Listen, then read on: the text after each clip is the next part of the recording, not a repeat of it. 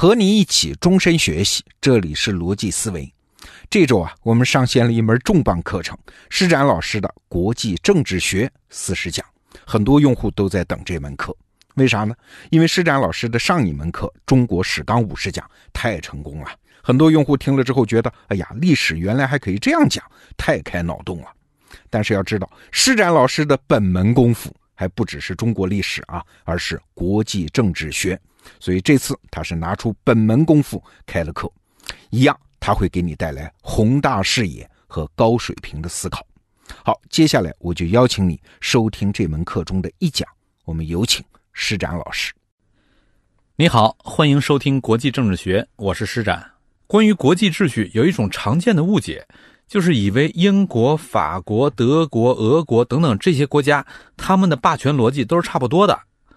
实际上，这些国家里面有的是海权逻辑，有的是陆权逻辑，而海权和陆权有着巨大的区别，两者甚至可以说是在不同的维度上竞争。理解这个逻辑，对于我们理解现代世界秩序来说至关重要。这一讲我就来说说这个话题，而且这一讲我也不会局限在大航海时代，因为海权和陆权的大博弈是一条贯穿至今的国际秩序主线。所以这一讲我会不时的引入中国的案例，帮助你来深入理解。如果说海权和陆权在发展逻辑上有什么不一样，那就得理解大海和陆地有什么本质区别。从物理空间的属性上来说，陆地是可以被某个国家进行封闭式占有的，这块地我占了就没你事儿了，就像俄国把克里米亚半岛从乌克兰手里给抢过来一样。但是大海它没法被封闭式的占有。当然啊，这里所说的是远离陆地的公海，靠近陆地的领海是另外一个逻辑了。领海上你用岸炮就可以覆盖到，别人不经允许就没法过来，这跟能够封闭式占有也差不多。在这个意义上，领海可以被视作陆地的某种延伸。在近代历史上确定领海宽度的时候，就是用岸炮的射程做依据的。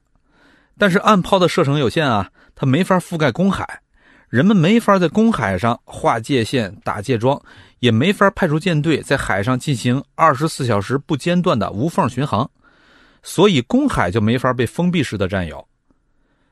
不过，海洋的这种开放性的特征也不是一开始就被人们认识到的。最早的海洋霸主，也就是最初开始地理大发现的西班牙和葡萄牙这俩国家。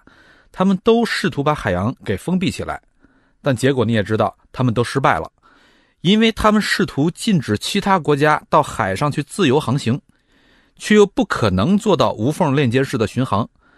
别人到海上去，他们也逮不着。你的政策如果落实不了，那就还不如不说，否则这会让你的威信扫地啊！威信，这在国际政治的意义上可以被理解为威胁的可信性。你的威胁没啥可信性。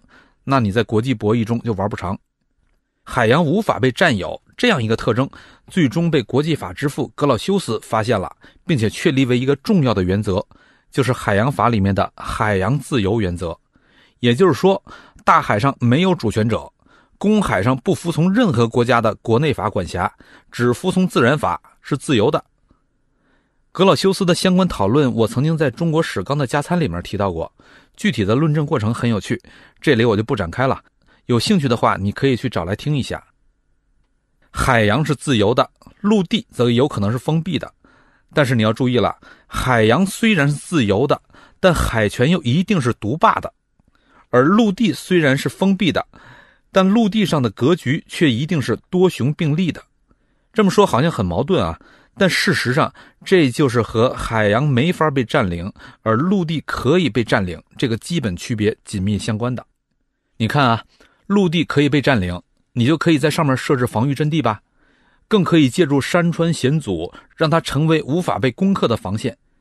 这么一来，陆地上很容易就会出现相持战，双方就在一道防线附近来回的拉锯，拉到一定程度，谁也耗不下去了，索性就以这道防线划界了。而由于山川险阻的存在，陆地天然会被分割成很多块相互之间要想征服的成本几乎大到无法承受。结果呢，就是多雄并立的秩序。哪怕有哪个国家能够成为陆地霸主，也只是说它比其他国家力量更强，但它不可能是独霸的。陆地霸主也就只能形成一个区域性的霸权秩序。海洋上就不一样了，公海没法被占领，上面也不可能有山川险阻，你就没法在海上设置防御阵地，所以就不存在相持战。一旦在公海上打起来，肯定是歼灭战，失败一方的远洋力量被打残了，还原成为一个海岸警卫队。所以公海上就是独霸的结构。公海上任何多个强国的结构都只能是个过渡阶段，而不会是常态。但这种过渡阶段可能预示着某种霸权转移的过程，而且海洋上的独霸性还体现在海洋是连为一体的，霸主的力量一定是覆盖所有的公海领域，不会局限在特定海域，从而也就没有海上划界而治的可能性。而海洋能够连通全球，海洋霸主因此也天然的是全球霸主。一旦想明白这一点，你就会意识到。网上那种所谓什么突破马六甲困局之类的说法，那是完全没有搞懂海洋逻辑的结果。这儿我得解释一下马六甲困局这个说法。他是说，目前中国的海上贸易航线非常依赖于马六甲海峡这个航道，一旦这个航道被对手给封锁了，中国就会陷入非常危险的困境。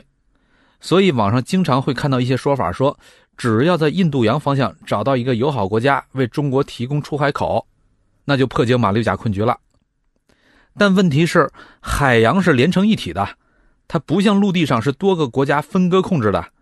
在陆地上，你要是和某个国家关系不好，你可以绕着它走，它打不着你。可是，在海上，中国就算能绕得开马六甲，你还绕得开波斯湾吗？你绕不开波斯湾的话，绕开马六甲又有什么意义呢？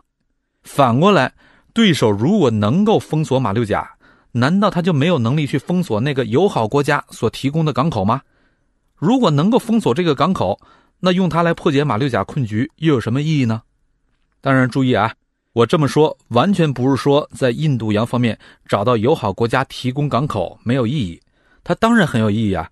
但这个意义并不是在破解马六甲困局这个层面上，就破解困局这层面上而言，它没有任何意义。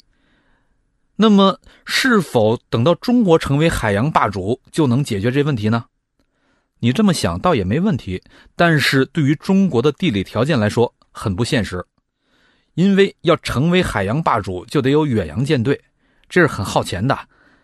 海战对于国家财政能力的需求相当高，这就带来一个结果：只有岛国才能作为海洋霸主存在，因为只有岛国他才用不着再供养一支庞大的陆军，他所有的国防开支都可以用在海军建设上。而陆地国家就得分出至少一半的国防资源用在陆军上，那跟岛国比拼海军肯定会失败啊！就国际政治上的意义而言，美国就是个超级岛国，因为它的陆地邻国对它没有任何威胁嘛。所以今天的海洋霸主就是美国。那这么一来，中国是不是就只能忍受被威胁的命运呢？那还真不是，因为独霸的海洋霸主，他所建立的又一定是一个自由的。霸权秩序，这么说听上去似乎就更矛盾了。要理解这一点，你就得看到，在国际秩序的意义上，海洋有双重属性：一重是它的军事属性，还有一重是它的贸易属性。我们说的独霸的海洋霸主，它对于海洋的垄断，实际上只是在军事意义上对于海洋的垄断，而不会是对于海洋贸易航线和海外贸易权的垄断。所以，海洋霸主通过军事垄断所实现的海洋安全，就转化成为一种全球公共品，它可以为所有的国家所共享。这就相当于霸主为全球的海上贸易提供了安全通道。霸主的利益就在于以某种方式从这个公共品当中来收租。所以，霸主国它一方面自己会利用海洋大规模的做贸易，同时也会尽力的推动自由贸易的发展。以便有更多的人到海上来做贸易，他能收到的租就更多嘛。所以总结一下就是，海洋霸主他在海洋的军事属性上是独霸的，但在海洋的贸易属性上又是自由的。这不是因为这个霸主善良，而是因为这样做才是最符合他利益的生存原则。说了这么多，结论是中国注定成不了海洋霸主。那中国还有机会吗？当然有啊。机会就在于，在过去的历史上，海洋上的军事霸主和贸易霸主都是同一个国家，但是在进入二十一世纪之后，出现一个全新状况，就是海上的军事霸主和贸易霸主分离了。美国是军事霸主，可是海上商品物流的最大份额现在是在中国的手里，也就是说，中国成了贸易霸主。当然了，海洋上的基本秩序还是由军事霸主决定的，贸易霸主也要服从这个秩序。但是维持军事秩序是很费钱的。过去的军事霸主，他的军事费用可以通过其贸易霸主的地位再赚回来，但现在这两个霸主的身份分离了，整个秩序的逻辑就全变了。贸易霸主他仍然需要服从军事霸主的秩序，但是他也有了自己完全不一样的谈判空间了。而真正高手的谈判，不是把具体的一件事儿谈下来，而是要建立一套新的规范性秩序。所以，高手所争的不是具体的一城一地的得失，而是规则的主导权，这才是长线上的利益。这就像我们在讨论商业问题的时候，经常听人说到的：一流企业做标准，二流企业做品牌，三流企业做产品。国际秩序上的规则主导权，这就是标准。而要讨论这个问题，你就得理解国际法的逻辑。国际法就是在大航海时代逐渐浮现出来的，所以下一讲我们就来看看国际法到底是如何出现的。下一讲再见。好，内容听完了，我是罗胖。施展老师讲，国际政治是什么？它是影响个人生存环境所有要素当中最底层的那个约束条件。所以学习国际政治这门课，往大了可以帮助我们理解国际的风云变幻；往小了。它可以帮助我们在制定人生规划的时候，有一种其他人所不具备的大视野和大格局。好，你现在在得到首页搜索“国际政治”四个字，就可以看到施展老师这门课，推荐你加入学习。好，逻辑思维，咱们明天见。